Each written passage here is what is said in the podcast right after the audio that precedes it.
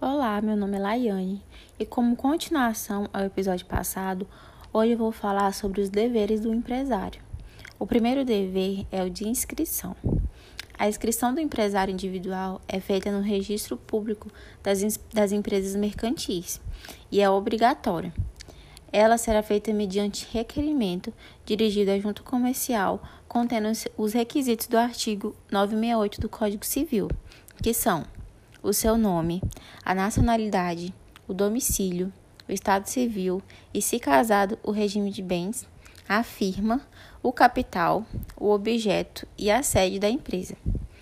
O segundo dever é o dever de escrituração, que quer dizer que o empresário e a sociedade empresária são obrigados a seguir um sistema de contabilidade, mecanizado ou não, com base na escrituração de seus livros em correspondência com a documentação.